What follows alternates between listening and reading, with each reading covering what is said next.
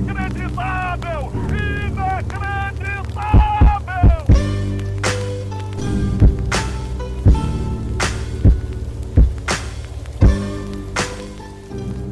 Olá, senhoras e senhores, bem-vindos ao segundo episódio do Grêmio Habla. E este que vos fala é Eberson, arroba Eberson Futebol em todas as redes sociais. E estaremos na presença deste trio fixo, esse tridente poderosíssimo, mais poderoso que Darlan, Mateuzinho e Jean-Pierre. Vamos para o nosso Mateuzinho. Fala aí, Vini. Opa, como vocês estão? Meu nome é Vinícius, sou o dono e criador da Grêmio Depre, arroba YNWA underline Vini no Twitter.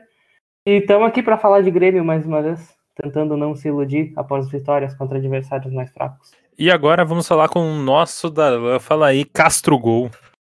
Olá, boa tarde. Eu sou o Lorenzo Castro.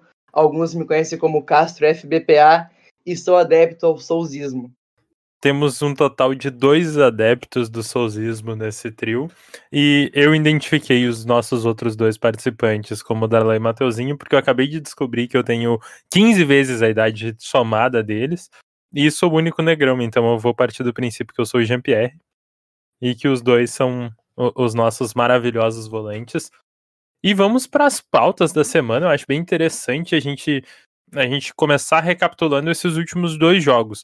Primeiro jogo Posso contra. mandar um recado antes? Por favor. Lá vem o Abelão, cheio de paixão, ticatá, ticatá, ticatá. Lá vem o Abelão, cheio de paixão, ticatá, ticatá, ticatá. Eu quero que o Abel me aqueça nesse inverno e que o Cudê vá pro inferno. Oh, oh, oh. Pode ir.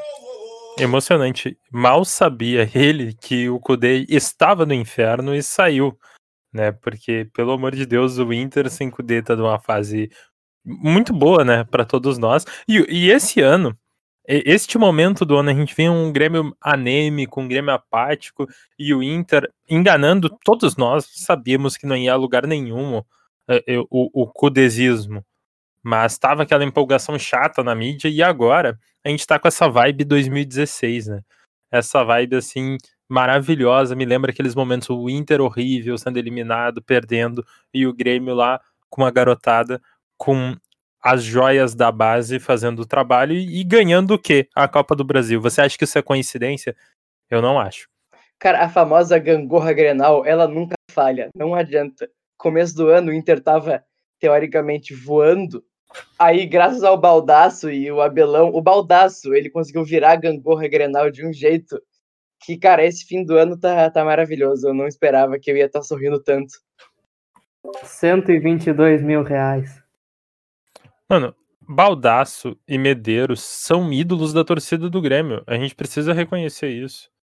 Eles nos deram mais alegria que muitas das quero- contratações recentes. Quero deixar minha indignação com o estagiário do Grêmio, que me bloqueou no Twitter quando eu falei bem de Fabiano Baldasso. Eu concordei com Fabiano Baldasso e ele me bloqueou. Hoje, quatro ou cinco meses depois, eu provo a minha tese de que eu estava certo. O torcedor gremista tem que não só concordar, quanto admirar e reverenciar Fabiano Baldasso. A quem interessa calar Vinícius? Esse, essa é a pergunta que tem que ser feita. Seria o estagiário do Grêmio um infiltrado colorado que não deixa o Baldasso ser idolatrado? Tá dúvida.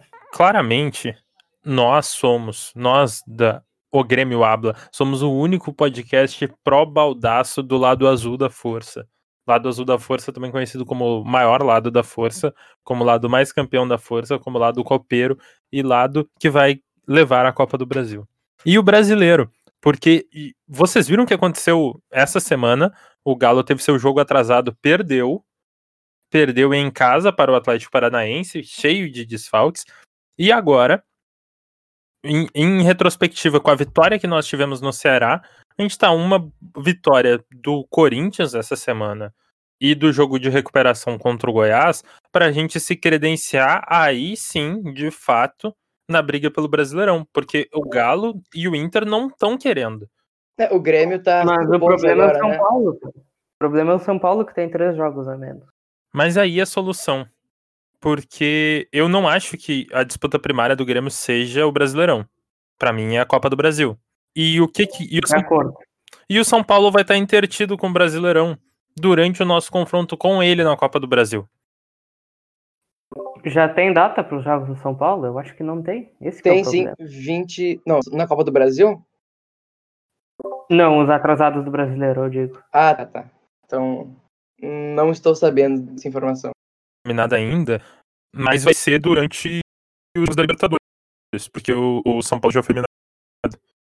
Então, no meio, nos meios de semana de Libertadores, o- O Grêmio joga no dia 25 ou 26 contra o Guarani e dia 25 São Paulo enfrenta o Ceará. Então já é um meio de semana que, que o São Paulo vai usar para jogar o, o brasileiro. E o outro fim de semana, do dia 3, o fim de semana não, meio de semana, que o Grêmio também vai estar na Libertadores, o São Paulo enfrenta o Goiás. Então, eu penso do, pelo lado positivo, é que o São Paulo, ele não vai poder gozar da vantagem de não estar mais na Libertadores. Porque ele vai seguir tendo o calendário. Só- que ao mesmo tempo eu vejo também que o Flamengo, ele acaba levando a vantagem de ter sido eliminado essa semana. Flamengo não, Flamengo tá fora. Posso cravar aqui. Podem ressuscitar esse áudio depois, Flamengo tá fora. Não, eu acho que o Flamengo ainda tem chance de crescer ainda. Não sei se o Rogério Ceni vai dar um jeito de voltar a jogar bem, mas não dá pra tirar da disputa ainda, não dá. O Pra mim, a briga do brasileiro, O Intergalo, a briga do, já foi. a briga do brasileiro é talvez o Atlético Mineiro, mas eu acho que do jeito que eles estão se peidando, acho que não. Depois Grêmio, Palmeiras e São Paulo. Eu acho, eu acho que é mais ou menos isso, mas eu também não, não sou a favor de descartar o Flamengo, porque é, é um início de trabalho. O Rogério Ceni só caiu desse jeito porque ele chegou e, direto nos confrontos decisivos. Então, quando tiver tempo para aprofundar o, o, o trabalho dele, ele é um bom treinador. Eu acho que, e tem muito elenco. O Flamengo tá com muitos desfalques. Porque o elenco profundo a gente não se liga. O Flamengo foi eliminado não conseguiu contar com os dois melhores centroavantes do Brasil que jogam no elenco deles. Então acho que o Flamengo agora, tendo caído da, da Copa do Brasil, abrindo mais espaço no seu calendário, pode sim ganhar. Do, do mesmo jeito que o Grêmio está se credenciando aos poucos, porque a gente já falou no último episódio, é o melhor time reserva do Grêmio na era Renato. Eu comentei no Twitter e, e queria dizer isso aqui, repetir no caso, que a temporada pro Grêmio começa agora. E começa esse fim de semana, esse, esse fim de semana contra o Corinthians. Porque até agora foram, acho que, oito jogos invictos. Mas como eu disse no podcast passado, só enfrentando o time da segunda divisão, o time que briga para não cair. Não que o Corinthians seja lá um grande adversário, mas já é um time, pelo menos um time grande. O Grêmio vai, vai enfrentar. E não sei, acho que a temporada pro Grêmio começa agora. Libertadores contra o Guarani, que todo mundo tá subestimando, mas foi lá e eliminou o Corinthians, passou no grupo do Palmeiras. Não é qualquer merda, não. E vamos ver. Eu, eu, tô, eu tô com uma leve ilusãozinha, assim, que a gente pode ganhar alguma coisa, mas eu ainda tô sendo um pouco realista e, e pessimista até. E o Grêmio só enfrentou time fraco. Pra mim, Cara, a temporada foi- do Grêmio começa foi- agora. Foi boa essa sequência com o time fraco, porque deu pra, tipo, a gente É montar uma ideia. confiança, Sim, então, é e pra montar a ideia não pra se também. iludir, eu acho. Não, acho que dá pra se iludir um pouco, cara, porque, na minha opinião, o 11 titular agora tá definido já. Quem são os 11 que vão jogar. E é um time muito forte pra bater nas três competições também. E então, né, fora que só Grêmio e Palmeiras estão nas três ainda, né? Não tem mais nenhum time brasileiro nas três. Só Grêmio e Palmeiras. Grêmio e Palmeiras, então, né, com chance nas três, de brigar forte pelas três. Então, agora vai começar a sequência mais pesada e a gente vai ter que separar, Vocês acham que o Grêmio tem, tem chance de chegar na Libertadores? Tem, acho que tem. Eu acho que no máximo semifinal. Não, pé, Mas semifinal. Dá, Mas se, dá, dá mas se sonhar, chega né? na semifinal, dá pra sonhar em ser campeão. É, porque, Tu acha que o Grêmio, que o Grêmio ganharia do River na final? mas aí que tá, a Libertadores é uma Copa do Brasil com o River. Sim, e agora é mais um jogo único, isso tá uma cagada no, no- na final. São faz um gol com o Diego Souza de cabeça e fecha a casinha, tem chance de ganhar. Por mais que a gente saiba que o, que o Grêmio costuma se peidar quando pega um time maior nos últimos anos, mas, né, dá, dá pra sonhar e sonhar muito ainda. Porque eu tenho pensado muito nisso. A disparidade econômica é tão grande que só eu só consigo ver o River, nem o Boca eu coloco ne- nesse nível assim. Só consigo ver o Ah, River. eu acho que a gente pode colocar o Boca, sim. O Boca é campeão argentino. mas ele, ele tem um histórico bem negativo nas últimas temporadas de Libertadores. Mas, mas tem camisa, né? Se a gente pegar Boca e River, são os únicos times da Libertadores não brasileiros que brigariam por G4 no Brasil. Nenhum time do Chile. Mas a gente, a gente olha pro Boca. Eu não acompanho o campeonato argentino, mas o Boca ele não jogou a Libertadores em 2017. Em 2018 chegou na final e em 2019 chegou na semifinal. E tem tudo para chegar de novo esse ano, pelo menos na semifinal. Com o adendo que é campeão argentino e o técnico é o mesmo campeão da Libertadores em 2007. Então eu acho que a gente pode colocar o Boca na, na briga, assim. Pra mim a final vai ser Boca e River de novo. Ah, quando ele botar o Riquelme e o Palácio e o Palermo e o Batalha, vai ficar brabo. Tem o Riquelme como, como presidente, acho que ele pode fazer uma foquinha de entrar em campo. Ah, aquele time de 2017 destruiu minha infância. 2007. Meu, sério. Ah, fiquei triste. Quem é que puxou o assunto boca nesse programa? Desculpa, desculpa. Vamos pro, vamos pro jogo contra o Ceará, pra seguir a nossa pauta. O que, que vocês acharam do jogo contra o Ceará? Eu acho que a principal pauta das últimas semanas no Grêmio, ela só ela gira em torno de, de duas coisas. A base do Grêmio e o meio de campo reconstruído com a volta do Jean-Pierre e o souzismo em alta. O Diego Souza, o melhor Diego Souza desde 2007 pelo Grêmio. Mentira, o melhor Diego Souza pelo Grêmio desde 2007, né? Mas, Claro que é o melhor, foi o único também, né? claro. E mesmo assim, tá- e era muito bom. Era bom demais. E esse tá, tá fazendo jus à história do Diego Souza no Grêmio. Tá fazendo muito gol, gente. O que, que vocês acham de... Eu vou fazer um, um, um depoimento aqui, tá? Eu, todo mundo que me acompanha nas redes sociais sabe que eu sou souzista. Mas tem uma coisa me incomodando. Pessoas questionando a ética profissional do Diego Souza, dizendo assim: "Ah, agora que chegou uma sombra, o Diego Souza voltou a fazer gol. Sendo que o povo tem ignorado um fator principal. A chegada do Churin é concomitante da volta do Jean-Pierre, que é muito mais relevante para a criação de jogada e para a quantidade de chances criadas para o Diego Souza que não se tinha antes. Agora se tem. Agora o Diego Souza está conseguindo voltar a ter oportunidade, tanto que perdeu um gol essa semana. Podia ter feito mais. Então, para mim, tem muito. As pessoas estão botando na conta do Churin uma coisa que não tem relação direta, né? Ah, e o Diego Souza não tava fazendo gol porque não tinha um reserva para amedrontar ele. Não, não tava fazendo gol porque simplesmente não tem como fazer gol se a bola não chega. Eu acho que, a, que essa questão do Turing não é a principal, mas eu acho que pode sim ter dado uma, uma influenciada. Porque ele realmente, ele não só não estava fazendo gol, como ele estava jogando mal antes do Turing chegar. Eu acho que seria muita coincidência no momento que o Turing bota os pés em Porto Alegre e o Diego Souza começa a jogar bola. Não é só fazendo gol, ele tá jogando bem, realmente. Mas o Turim bota o pé em Porto Alegre no- quando o Jean-Pierre volta a jogar. O Grêmio sem o Jean-Pierre era um time nota 4. Eu, eu concordo que, que, a, que a volta do Jean-Pierre influencie mais do que a chegada do Turin. Só que eu acho que realmente ter uma sombra no elenco pode, pode ajudar o jogador começar Uma, a jogar melhor, sim. uma sombra e Ele fica muito né? tranquilo e fica muito tranquilo, como tava o Diego Souza, sem reserva nenhum. Reserva do cara era quem? O, o Luciano, que foi embora. Então eu acho que sim, essa chegada do Turin pode ter dado uma ajudada no psicológico do Diego Souza. Além do descanso, né? Porque como ele não tinha Também. reserva, ele, ele ficava com a carga de jogos. E eu quero ver, por exemplo, o Churin de titular contra o Corinthians. Eu quero ver o Turin de titular contra o Guarani. Eu acho que o Diego Souza, ele, cara, essa temporada, ele tá jogando muito bem. E não adianta falar que ele só fez gol em gauchão, porque ele já fez gol no Brasileirão, contra times fortes, como o Santos.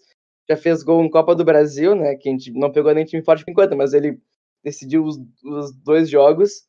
E, cara, é 18 gols em 35 jogos, né? É, é esse o número dele. Eu Sim. tenho a, a teoria que o Diego Souza só fez o que fez de gol porque pegou time fraco. O único time mais forte que ele fez um gol foi o Santos, e foi um, um gol legal até, foi um chute de fora da área bonito. E se é que a gente pode considerar o Inter no gauchão. De resto foi só Cuiabá, São José, Fluminense. Foram uns times meio fraco. Tá, mas se pegar quem tinha chegava no centroavante antes do Grêmio, não fazia gol em nenhum time. Sim, Ele- e por isso que, que a gente tem que, que reverenciar o, o que o Diego Souza tá fazendo. Sim, a média mas, não dele é, é, de. mas não é um grande feito, é um feito básico que os outros não conseguiram fazer. Cara, Hum. ele tem em média de um gol a cada dois jogos, mais até do que isso. Tipo, qual foi o último centroavante do Grêmio que teve essa média? De um gol a cada dois jogos. É Cara, difícil pensar. Borges, velho. Centroavante, centroavante, no- nem o Barcos tinha. Isso. Ou o Jonas, sei lá, mas, cara, tirando, tipo, mais de 10 anos atrás, né? Tipo, recentemente, tem um centroavante tem uma média assim do Diego Souza de fazer gol em. A cada dois jogos ele mete um gol e decide o jogo, é isso. Não, e Mas assim, eu faço uma pergunta pra vocês. Vocês renovariam com o Diego Souza pra 2021 com 36 anos? Claro. Mesmo que ele não, não jogue de titular, dá pra ver que, que ele é um cara que ainda tá bem, tem com um bom físico, bom preparo físico, tá se cuidando aparentemente, tá bonito, tá fininho. tá e, dando. cara, porra, tá danadíssimo. cara, eu renovaria, cara, até, enfim. Acho, eu não é um renovaria, negócio. cara. Não, eu, eu deixaria ele encerrar a temporada em alta e tinha, meu, te aposenta. Deu. Eu- Já deu sorte esse ano, tu não vai dar de novo. Não, não é sorte se ele é um dos melhores jogadores do Brasil desde 2007. Ele é, um, ele é um dos maiores jogadores da história do Brasileirão de pontos corridos. A gente não tá respeitando o Diego Souza o suficiente. Eu, E olha que ele é o um Diego dos... Souza é de 2007, a gente tá em 2020. Ele fez o, o 2019 dele foi ruim, 2018 foi mais ou menos. tu trouxe o técnico do Boca de 2007.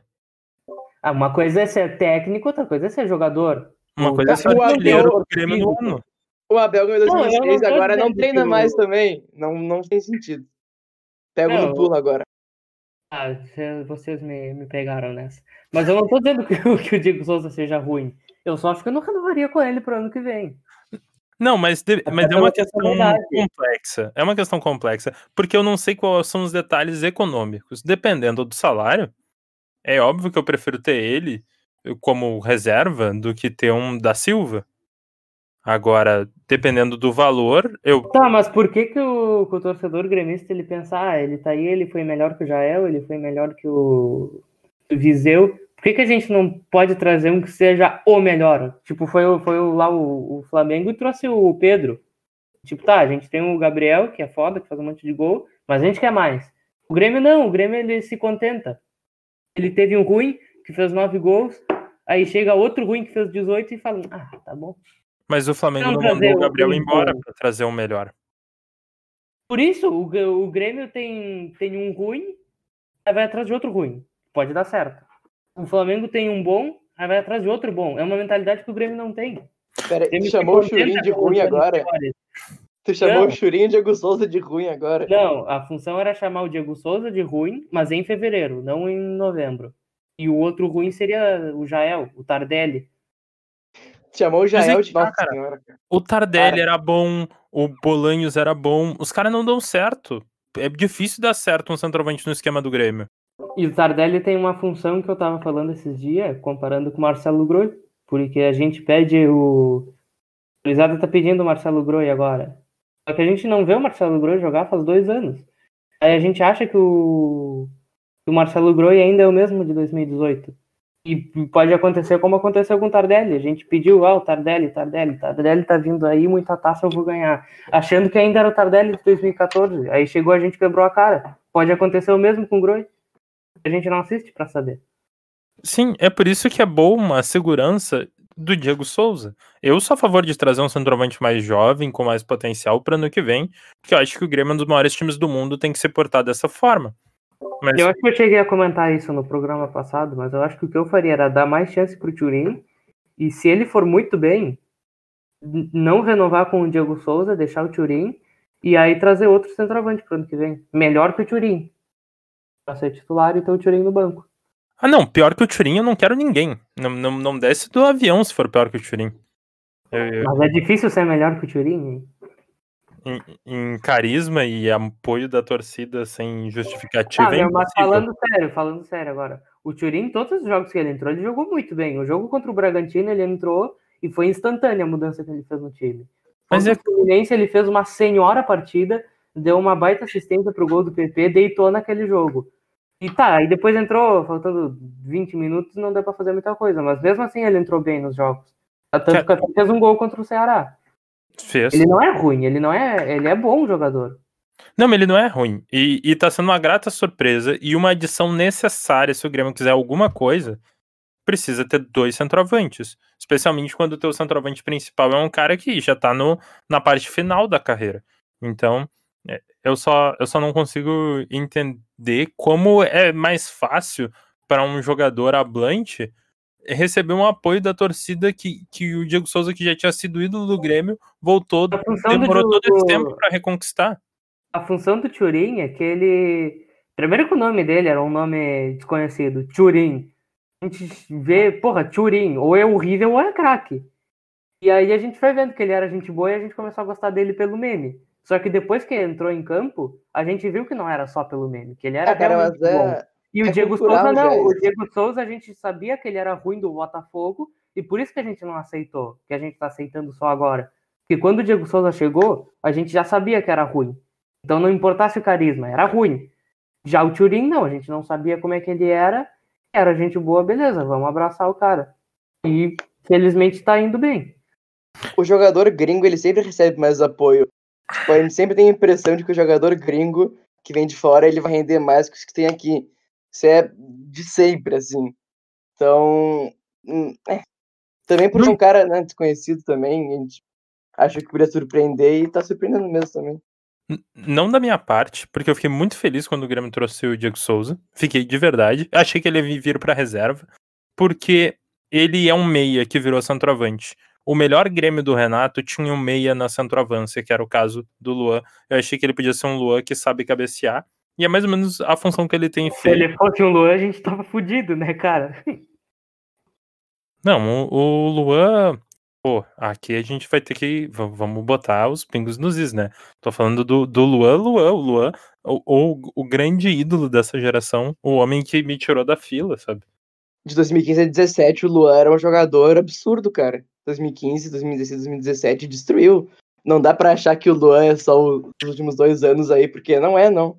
Tem que pensar no Luan no auge dele. Eu estou de acordo, só que eu vou manter o meu personagem de hater do Não, é importante manter o personagem até pro, pro nosso, nosso ouvinte não ficar perdido em quem é quem.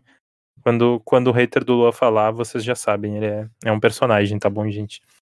E o jogo teve quatro gols. Me incomoda bastante o fato de a gente ter tomado dois gols do Ceará. Eu não gosto de tomar gol. Eu prefiro não tomar gol do que fazer gol em excesso, sabe? Prefiro ganhar de 1 a 0 do que ganhar de 4 a 2 Mas a escolha é pessoal minha. E, e assim, gente, o, reforçando, a gente vai começar a ficar redundante nesse podcast na primeira semana. O Jean-Pierre é o ganso com dois joelhos, cara. É impressionante o que ele joga. Cara, a impressão que eu tenho é que o Grêmio, voltando em 2017, tir- pegou um fio de cabelo do Maicon, um fio de cabelo do Arthur e um fio de cabelo do Luan, clonou eles, aí nasceu o Darlan, Matheus Henrique Jean-Pierre. Porque, cara, esse meio-campo é maravilhoso. Esse meio-campo mudou o time. Porque quando gente jogava com o Lucas Silva e Mal, Maicon, o Lucas Silva e Matheus Henrique, o time era travado. O time não tinha, tinha nada, o time. Era um time, timezinho pra cair pra Série B. Mas aí entrou o Darlan, o Darlan ajudou o Matheus Henrique, o Matheus Henrique ajudou o Darlan, o Jean-Pierre ajudou os dois, o Jean-Pierre ajudou o PP, o PP ajudou o Diego Souza. Agora é um time, um time coeso, sabe? Um time que se conecta, um time que se entende, e um time que joga muito bem e me deixa muito feliz todo fim de semana. O cara se emocionou com o Grêmio. O cara, Eu Eu vou deixar, eu vou deixar eu essas emoções. cara. Eu vou desculpa. deixar essas emoções pra depois das oitavas da Libertadores. Se tiver classificado, eu me iludo. Classificou já, Eu- porra. eu não. Guarani, eu nem entra em campo. Nem vem Eu- pra Porto Alegre, Guarani. Nem vem. A gente já tá classificado. Eu ainda não estou iludido. Eu tô sendo pé no chão que a gente só enfrentou time fraco. E a temporada começa agora. tem esse fator, e que é verdade, e tem o fator de que todo jogo do Grêmio era horrível de ver. Eu, cara, é um jogo ruim de ver, uma morosidade, uma falta de dinâmica. O, o Lucas Silva não é um mau jogador tecnicamente, mas, porra, ele, ele entra com a chuteira de concreto, mano. Ele, se, ele não se movimenta em campo, ele se arrasta, ele não cobre campo. Ele é o oposto do volante A moderno. única função do Lucas Silva é entrar em campo e tentar fazer um gol do meio da rua. Eu acho que quando ele conseguiu fazer um gol do, de tiro de meta, ele vai tirar a chuteira e falar pro Renato, meu, aposentei. É isso, parece que ele tem um chute sem sentido no organismo dele que ele precisa tirar toda vez que ele entra em campo. Ele só começa a jogar depois de dar um bago randômico em direção ao gol, supostamente em direção ao gol, que, que é uma, uma coisa que eu, que eu reparei essa semana. Quando o comentarista do jogo diz que um jogador chuta bem, quer dizer que ele chuta muito. Na melhor das hipóteses, que ele quase faz gol. Porque ninguém vai dizer assim, ó, ah, o PP chuta bem vai lá e diz: o PP faz gol. O Lucas Silva, ele chuta, cara, só chuta, chuta, chuta. Nunca fez um gol assim pelo Grêmio. E segue chutando. Mas nada contra ele. É que assim, na dúvida, bota o jogador da base para jogar. Se tu tá em dúvida entre dois jogadores, o que é teu, o que é cria da tua base, o que tem identificação com o clube desde novo, o que entende o tamanho do clube, o que vai te dar mais rendimento econômico no futuro, é esse cara que tem que jogar. Se dois jogadores têm a mesma avaliação. Tá falando do Darlan nessa função? Do Darlan, e, e falando do Mateuzinho, falando do Jean-Pierre, falando do PP e falando do Ferreirinha. Se na, tu tem dúvida entre dois jogadores, tu bota o da base. Se tu tem dúvida entre o Paulo Miranda e o Rodrigues, tu tem que botar o Rodrigues. É assim que funciona. Porque Paulo é, Miranda é horroroso, cara. É horror. O Rodrigues é o zagueiro mais rápido do Brasil, cara. Cara, é que o Lucas Silva, Tassiano, esse pessoal, eles são no máximo, no máximo, na média. Os jogadores que o Grêmio vem revelando são todos acima da média, geralmente. Óbvio que tem algumas exceções, de Patrick, da Silva, Isaac, enfim. São todos acima da média. Vico. Vico, então. Até o Ferreira também é um jogadorzinho na média ali. Mano. Quando o cara é extra classe, tem que jogar, não adianta. E o time tá funcionando muito bem e a base do Grêmio não recebe o amor que merece. Se esse meio de campo fosse do Santos, cara, era feriado nacional toda vez que o time entrasse em campo. E se fosse do Flamengo, os três já estavam no Real Madrid. Exatamente. Não, o negócio que eu falo, sério, o PP, se tivesse jogado no Flamengo, ele já tava no Real Madrid há uns três anos. Sim, até porque o Flamengo lança os guri com idade de guri, né? O Grêmio lança com 23. Mas e sobre o jogo do, sobre o jogo do Cuiabá, vocês acham que, que essa atuação, porque o Grêmio tava, costumava jogar, ganhou o primeiro jogo, vamos jogar com o regulamento embaixo do braço, como foi contra o Caxias, e como foi contra o Juventude, que foi um jogo horroroso a volta. E já esse jogo contra o Cuiabá foi, foi melhorzinho, né? O Grêmio não entrou para empatar. É uma mudança de mentalidade, me parece. Eu não sei o que, que tá acontecendo, mas tem coisas que vão além do campo. Tipo, o Grêmio entrar com um time quase titular na véspera de um jogo de Copa do Brasil. Isso, isso para mim tem mostrado que existe uma nova linha. E isso vem de cima do Renato, isso aí vem, vem do presidente. Porque o Grêmio tá jogando diferente em relação a, a regulamento, em, em relação ao uso de jogadores. Tipo, o Grêmio poderia ter ido com, com um time reserva contra o Ceará e foi com um time misto forte. E aí poupou uma peça que outra contra o Cuiabá e jogou para ganhar o jogo de novo. E podia ter goleado essa partida. Teve um pênalti, inclusive, que o juiz não marcou, que me deixou pistola, velho. Ah, aquilo não foi pênalti. Da, da, mão do jogador, que ele dá um, um, Foi colado, cara, não foi nada. Colado, então, um meio metro de distância do corpo dele, ele não vê a bola, não tem desvio próximo, é, é totalmente pênalti. E eu odeio essa regra da, essa regra não, né? Essa interpretação da ah, interpretação da intenção do toque de mão. O juiz virou virou cartomante, saca? Tem que ler a mente da pessoa. Meu, tá mão longe do corpo, dentro da área, atrapalhou uma jogada de ataque, pênalti 100% das vezes, querendo ou não. Se foi sem querer, azar, aprende a jogar com o braço mais fechado. E, e isso quando é com o Grêmio também, inclusive. É, o Grêmio teve alguns lances assim esse ano. Claro que contra o Grêmio eles têm pesado mais a mão a arbitragem, não sei por qual motivo. Que inclusive me dá muito medo contra o São Paulo, porque, meu Deus, o, o São Paulo joga com outras regras essa temporada. Eu discordo. Eu acho que não foi pênalti naquele lance, assim como não foi pênalti no, do Lucas Silva no, no primeiro jogo. E tá, aquele jogo contra o São Paulo acho que foi mais erro. Que eu acho que não vai voltar a se repetir tão absurdamente assim. O São Paulo foi. O São Paulo assaltou o Grêmio. Tá, e foi pênalti do Bressan em 2018. Pra mim, tudo que o Bressan faz é culpa dele. Cara, mas eu tenho uma teoria sobre o Grêmio ter mudado tanto que passa por Marcelo Oliveira. Não pode ser coincidência que ele, só, ele se aposentou, foi pra diretoria e o time mudou. Não sei se eu tô teorizando, conspirando muito. Não é possível que não tenha uma mínima influência. Não é possível. Ah, cara, eu não sei o que aconteceu com o Renato. Porque tava, todo mundo queria matar ele e do nada, do nada ele começa a jogar bem. O time começa a jogar bem. Parece que, que treina há cinco anos. É nível, inexplicável o que aconteceu, cara. O nível dos treinos melhorou já que o Marcelo Oliveira se aposentou. Eu acho que foi isso. Não teve alguém pra, pra marcar uma avenida no, no treino do Grêmio. Melhorou, melhorou todo. Cara, Aliás, teve sim, né? Porque tem o Cortez nos treinos, mas é uma avenida a menos, pelo menos. É, ele, ele, ele marca melhor que o Marcelo Oliveira ainda. Mas é, eu, não, eu não sei se, é um- se tem que ter acontecido um fator, e como eu falei, é de fora do campo. Não sei se mudou alguma coisa da preparação física, mas, mas da mentalidade eu tenho certeza que, que é coisa da presidência, o jeito que o Grêmio tem entrado no Brasileirão. Eu não sei, cara, porque o Grêmio tava muito ruim, cara, e do nada começa a jogar bem. Por mais que seja com time fraco, porque antes o Grêmio enfrentava time fraco e não jogava. Agora tá jogando bem. Eu não sei dizer o que aconteceu. O Grêmio poupou pra jogar a final do Gauchão e não poupou pra jogar as quartas da Copa do Brasil. Eu... É inexplicável. Eu não retiro nenhuma vírgula das críticas que eu fiz ao Renato, porque ele merecia. Eu não vou dizer, ah, não, não vou criticar porque daqui três meses ele vai estar jogando bem. Sim, E sim. a gente vai falar do, do momento. Eu não, eu não tiro nada do que eu falei mal do Renato.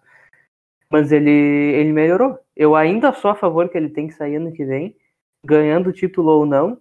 Ele encerra o ciclo em fevereiro e vai embora. Mas não sei se, se o Grêmio mantiver esse nível até o fim do ano e ele estiver. Aí a gente não tem como saber. Mas ele estiver comprometido a manter o nível técnico do Grêmio, eu não sei se ele deveria continuar ou não. No momento, eu não renovaria. Mas se ele chegar pro, pro Romildo em fevereiro com a taça da Copa do Brasil no armário e dizer, ô meu, eu vou seguir o que o Grêmio estava fazendo desde novembro, eu vou seguir isso e a gente vai ganhar mais coisa no que vem. Eu não sei, acho que eu renovaria. Mas aí, aí vai do Renato, só depende dele. Dele querer ou não. Cara, eu acho que criticar foi muito, muito, muito importante. Mesmo agora a gente brincando que, ah, nunca critiquei, portalupismo até o fim, esse tipo de coisa. A gente criticou e, pelo que parece, teve influência. Não sei se foi só pela gente ou se o pessoal se ligou, deu um toque em todo mundo e começaram a mudar. Claro que Mas teve, eu- meu. Tu pode ver as entrevistas, os diretores pararam de falar merda o tempo todo. É, eu gosto de pensar que Quando- a torcida agora que influenciou pra mudar o time. Eu falar, pensar isso. agora que eles podem falar bobagem, eles não falam. Então, é que eu ia falar. eles, sei lá, eles viram. Também teve aquele protesto antes do Grenal e tudo mais, sei lá. o que a gente criticava mudou mesmo, que era, por exemplo, não usar a base. Agora, nosso meio-campo é todo da base. Nosso ataque é metade da base. Enfim, eh, as contratações só vinha velho. O Grêmio foi lá, sentou, olhou o futebol manager, quem tinha para contratar ali, quem era bom, quem tinha mais status futebol manager, e trouxe. Trouxe Pinares e Churin, que não são jogadores, ah, exímios jogadores, mas, tipo, né, não é bruxo do Renato, não é, não é amigo nem tanto. O Turin não é tão craque assim. Mas o Pinares é o 10 da seleção chilena. É uma Sim, mas tu vê que, que eu acho que o Grêmio não ia buscar em fevereiro. Teve estudo para contratar o cara, não foi só uma indicação do Renato e, e trazer o cara, né? Teve uma análise para ver se o cara era ideal pro time. Espero que tenha tido. Que mais? As entrevistas também mudaram. A Renato Também tem, um- tem uma, tá humilde, um, cara. fator tá muito humilde. importante, um fator muito importante que acontece em todos os clubes do mundo, que é fazer gol contra eles. O Pinares fez contra o Grêmio e veio. Verdade. Foi um golaço ainda. Mas o Renato tá humilde na entrevista agora. Ontem o Grêmio ganhou, ele não falou que o Grêmio joga o melhor futebol do Brasil. Ele, né, botou os pezinhos no chão, ele tá humilde. E Esse Renato eu acho um pouco estranho, mas eu gosto porque tá fazendo Eu acho que o ganhar. Renato ele tirou uns meses pra tirar com a nossa cara e agora voltou a ser o Renato que era. Tô gostando disso. Espero que não acabe. E, e para mim tem, tem um fator. Eu sou, um- eu sou um, como eu já falei aqui, um entusiasta de futebol de base. E, e não adianta. Eu, eu sou de Porto Alegre, moro em Porto Alegre há muito tempo, e sou da faixa etária desses meninos aí, do Jean-Pierre, do Darlan, do Mateuzinho. Então a gente se esbarra na vida, assim, em rolê, conhece pessoas em comum. A gente sabe o comprometimento que eles têm com o Grêmio, o amor que eles têm como o Grêmio. Cara, o que, que ia ser da vida de um jogador se não fosse o clube da base dele, sabe? A oportunidade que é, a vontade que esse jogador tem de estar defendendo essas cores.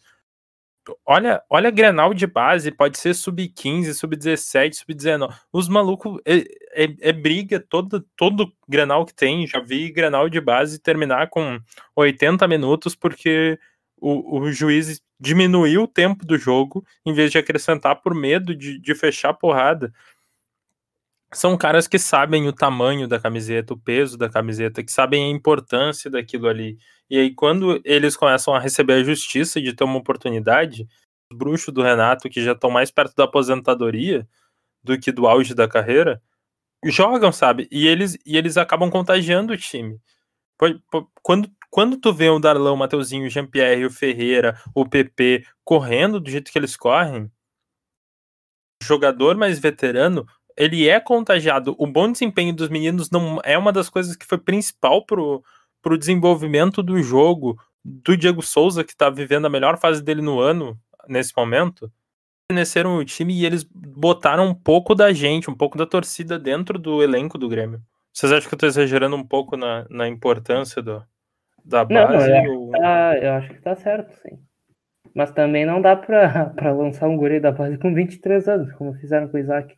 Não, eu acho que tem que achar um meio termo, sabe? Pra não ter mais Isaac, também não ter mais Lincoln, por exemplo. O Lincoln subiu, sei lá, o Lincoln subiu, tava no ensino fundamental ainda.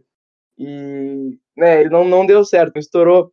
Então acho que tem que lapidar o cara, mas, né, tem que soltar antes ele também. Porque aí chega o Isaac, por exemplo, que a gente viu que é um jogador mediano, mas é um bom jogador, um jogador útil. Que podia estar jogando, não sei, num. Vou longe agora, num Corinthians, por exemplo.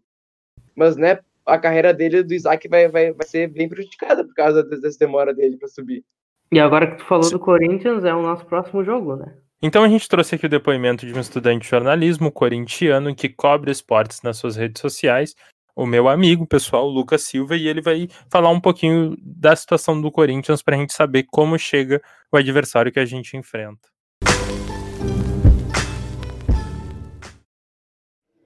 Então, falar do Corinthians, cara, é uma situação complicada. Eu tenho martelado desde o início do, do campeonato que o Corinthians é uma equipe anêmica e sem vontade, mas que também não sabe jogar sem torcida. Duvido muito que se não tivesse a pandemia, se tivesse torcedor no estádio, é, o Corinthians poderia estar completamente diferente do que está hoje, sabe? Pro jogo contra o Grêmio, é, eu vejo que o Ramiro está jogando bem, então deve fazer uma certa diferença, porque por mais que não seja um cara de qualidade técnica absurda, é um cara de raça, é um cara que entrega e se deixa o sangue no campo se necessário. É o, é o típico estilo de jogador do Corinthians. Me faz Eu tenho saudade do Romero toda vez que eu, eu traço esse paralelo. Enfim, eu queria ver o, o Cantilho titular, porque é um cara de boa chegada na frente e de uma ótima distribuição de passe. O Otero vai ter sequência agora, então deve ajudar bastante na questão de criação, que é o principal problema do Corinthians é criação de jogadas e finalização. Para o jogo, se for para apostar um palpite, eu acho que se tiver um pouco a mais de dedicação do que o comum, o Corinthians pode sair com um empate. Vitória já é um, é- já é um pouco mais difícil de sonhar. Mas, caso contrário, o Grêmio pode vencer com certa folga. Sei lá, de repente 2 a 0 ou 2 a 1 dependendo do jogo. Eu acho que é isso, enfim. Então, como vocês lidam com o, o fato de um corintiano estar empurrando o favoritismo pra gente no estádio deles? Eu acho que ele tá certo, o time do Corinthians é horroroso mesmo. Ele é muito lúcido. E também, mas eu fiquei indignado com a comparação do Ramiro com o Romero. O Ramiro é muito mais jogador que o Romero, pelo amor de Deus. Sim, o, o, o Ramiro é o artilheiro das eliminatórias, né? Cara, não comece a criticar o Camirinho, pelo amor de Deus. A gente vai ter uma briga muito séria aqui. Tu tá agora defendendo o Ramiro, mas eu lembro muito bem em 2018 que tu mandou no grupo da Grêmio Depre, falando como é bom ver jogo no estádio e xingar o Ramiro de perto. Tem provas disso? Vou buscar, mas eu acho que tem. Que me espere no tribunal, então. Não, mas o Ramiro foi muito importante para aquele momento do Grêmio. O maior problema nunca foi o Ramiro, foi a utilização do Ramiro. Que é uma coisa que a gente tem com vários jogadores do Grêmio. Nem, nem todo mundo tem que ir embora, sabe? Mas, mas nem todo mundo precisa jogar tanto jogo ou ser titular por tanto tempo. O Renato acaba expondo alguns jogadores a um excesso de criticismo. Eu tava procurando o print do, do Lourenço criticando o Ramiro, mas eu não achei. E agora falando do. Falando do jogo contra o Corinthians, eu acho que vai ser outra atuação para iludir o torcedor, porque o Corinthians tá com um time bem, bem fraco, que não sabe o que é da vida. Mas já é um, pelo menos é um time grande que a gente vai enfrentar. Eu acho que pode vir coisa boa com esse jogo para ser uma preparação para o jogo da Libertadores. É, espero que o Grêmio tenha mais uma amostragem boa, né? Pra gente continuar iludido, o time motivado. E quarta-feira que vem é Libertadores já? Isso. Então espero que na próxima sexta a gente te- esteja aqui muito, muito, muito mais iludido e com muito mais gols de Diego Souza. Eu, sinceramente, espero ver o Turim contra o Guarani. Até por ser um jogo internacional, o Turim já jogou no Paraguai. Eu acho que seria inteligente da parte do Renato botar o Turim para jogar Libertadores. Tá, posso trocar de assunto agora? Muito. Por favor, eu não quero criticar o Shirin de novo. É, agora o Grêmio tá jogando pelo Brasileirão de Aspirantes, né? Contra o Bragantino. Tá ganhando de 2 a 0 O Guedes acabou de machucar, inclusive, mas vocês não acham que o Thiago Gomes, que quem treina o Aspirantes, pode ser, pode treinar o Grêmio profissional um dia? Quando sair o Renato, ou daqui mais um tempo, quando ele pegar mais experiência? Porque o trabalho Eu dele é muito bom ele- Aspirantes. É muito Eu bom. acho que ele e o. Aquele auxiliar do Renato, acho que é Alexandre o nome dele, são, bom... são bons nomes para pra ficar de olho nessa vaguinha do Grêmio aí. É porque a gente pensa em cara de fora, né? Pra trazer de técnico, técnico gringo às vezes, mas pode Mas é que é muito arriscado tirar um cara da base para botar direto assim no profissional. Ah, sim, pode queimar o cara. Às vezes, né, muitos não deram certo, que nem o Osmar Loss, por exemplo, mas. Né, eu não, eu não acho que seja, que seja errado dar uma chance pra ele no, no futuro. Não, eu acho que é um, é um jogador, é um, é um profissional que faz um trabalho muito bom. Meu medo é tu ficar sem os dois, porque se der alguma coisa errada, tu fica sem treinador e sem um desenvolvedor elite de talento na base. Mas eu, esse é o meu maior problema em relação à potencial saída do Renato, é que o mercado de treinadores é bem ruim no Brasil. E, é- e não tem opções excelentes, sabe? Não tem um nome que tu pense, nossa, esse é o cara que vai substituir o Renato e vai ficar tudo bem. No Brasil, eu acho que só olhando assim para se tu tem algum técnico na base que seja bom, algum auxiliar, ou o Thiago Nunes, que eu acho que é um nome legalzinho, só que fizeram panelinha para ele no Corinthians, ou de fora. Fora disso não, no Brasil não dá. Cara, pior que eu não consigo ver o Grêmio trazendo técnico de fora, sabe? Eu não Eu não consigo cons- enxergar. Eu não consigo ver porque o Grêmio não tem um pensamento desses. Mas que seria legal, seria. É, se, se for um, um técnico estrangeiro bom, né? Não, senão não dá pra fazer que nem. O exemplo máximo é o Flamengo, que acertou num, errou muito no outro. E acabou apelando pelo melhor nome novo, assim, nacional, que é o, o Rogério Ceni, que fez um trabalho estupendo pelo Fortaleza. Também teve o Havaí e o Santos, né? Que o Havaí quis, quis inventar, trouxe o Au- Augusto Inácio de Portugal, que nem quem era de Portugal conhecia. O cara teve sete jogos, perdeu sete pelo Catarinense, foi embora. E Sim, também é teve o. não adianta tu trazer o jogador, o jogador, o treinador pelo passaporte. Sim, e também teve o Gesualdo no Santos, que também não ganhou um jogo. Enfim, espero que seja muito feliz em Portugal agora. Eu espero que seja aposentado em Portugal, né? Porque, se eu não me engano, ele tava mais ou menos por esse caminho. O Santos desaposentou o velho pra passar perrengue aqui Ele durante tava o no acho. coronavírus. o cara pra lá de idoso. pa- parece que o Inter fez com o Abel, sabe? Pra quê, mano? Deixa o cara tomando vinho na sua casa com seus netos. Opa, pra torcida de futebol não é, não é a, a melhor companhia, sabe? E quando o cara chega em determinada idade, acho que já dá pra largar. Tipo o Filipão. Fazer o que no Cruzeiro, irmão? Só sofrer já é rico o suficiente. Vai, vai pra fazenda, andar de cavalo, fazer ter vinícola, fazer. Eu vou ser um velho bom vivan que nem Maestro Júnior, meu ídolo, que é ficar no Rio de Janeiro tomando sol, bebendo cerveja, jogando futebol e eventualmente ganhando dinheiro pra falar de futebol na TV. É isso. Eu acho que vai acontecer a mesma coisa com o Renato quando ele sair do Grêmio. Ele vai passar a vida no, no Rio de Janeiro jogando futebol. Aí quando der algum aperto no Grêmio vão chamar ele. Ele vai vir, vai ficar uns meses, aí depois vai voltar, dar uns bicos na TV e ficar nessa aí.